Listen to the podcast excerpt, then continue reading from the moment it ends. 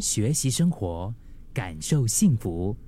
克敏的十一点这一刻，你有没有过这种经历啊？就是你很喜欢的人哈，你们两个人在一起，可能相处了好长的一段时间，然后要回想你们两个人在聊一些什么，其实你们不大想得到内容，感觉上就是好像，反正就是甜蜜就对了，反正就是很享受，很享受其中。对吗？但是如果真的要去回想哦，哎，我们到底聊了一些什么啊？真的还不大想得到，可能就是一大堆的废话。哎，其实你看呢，我们现在生活在这样子的一个时代，人们对感情感情观吧，就是不像是以前哈，以前的像我父母那个时候那种嗯相处的模式，就是东西坏了就修，他们不会想过。东西坏了就丢，啊，所以情感上的一些问题，他们也是就是这样子，一辈子也就过来了。但是现代啊，现代人就是感情不长久，好像都是一些寻常的事。那相处之道呢，说来说去，来来去去也好像就是那一些。但是我们既觉得老套哈，又做不到。如果去看一对活生生的伴侣之间的相处哈，啊，可能反而还会学懂一点点。就好像我看我爸妈，他们两个有时候在厨房里面啊，他们在那边讲话，其实真的我也不大知道他们在讲什么。一下子又葱啊，一下子又姜啊，一下子又酸啊，一下子又这个你的头发啊，就那个什么你的眼屎啊，你这个衣服啊，讲来讲去好像也都是些没内容的话，就废话挺多的。但是哎，的确是这样子哦。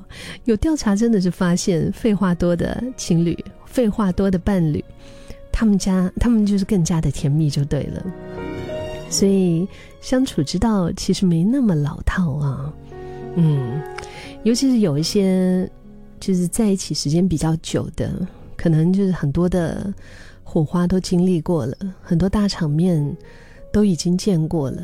如果说两个人在一起，非得要聊一些大事啊、伤心事啊、天大的喜事啊。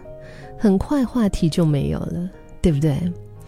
如果说你们两个只是刚刚在一起，嗯，可能就是只是谈谈了一两年的恋爱，然后你们都找不到话题的话，嗯，回想一下一开始，啊，你们在一起的时候，就是特别甜蜜的那个时候，不都是从一些很无聊的 king guy 开始的吗？对吗？这两个人在讲很无聊的话啊啊，讨论就是你这又怎么样啊？那个东西好不好吃啊？这个什么花边新闻啊？又怎怎么怎么样发一些什么照片啊？这个照片好笑啊？那个剧又这样好笑啊？甚至一些比较低能的一些笑话，反正就是这些微不足道的话题让你们开始了，而且维持了最早期的啊，真的我要打一个开关引号低能快乐，但这个的确是很快乐，对不对？只是慢慢的，你们就会被生活琐事和人生大事就弄得头昏脑胀的，就开始要聊哦，你这个怎么样？存钱又是怎么样？你工作又做的不好，你有没有努力的赚钱？然后呢，要怎么样？要买房子啊，买车啊，然后孩子啊，很多啦，就是忘记了讲无聊话的那些情趣。以前不是会煲电话粥吗？对吧？你看一下。那有一些真是真的是每一天见面的，都可能一句话都讲不出来。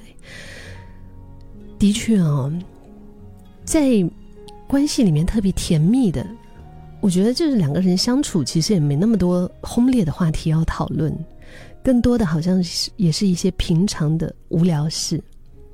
但是却正是因为这些，让两个人可以相处下去，然后呢，彼此仍然是彼此的。听改的对象，因为生命里面最重要的事啊，其实不就是生活吗？嗯，更重要的是，你跟谁在生活，跟谁在平淡的经历这些生活。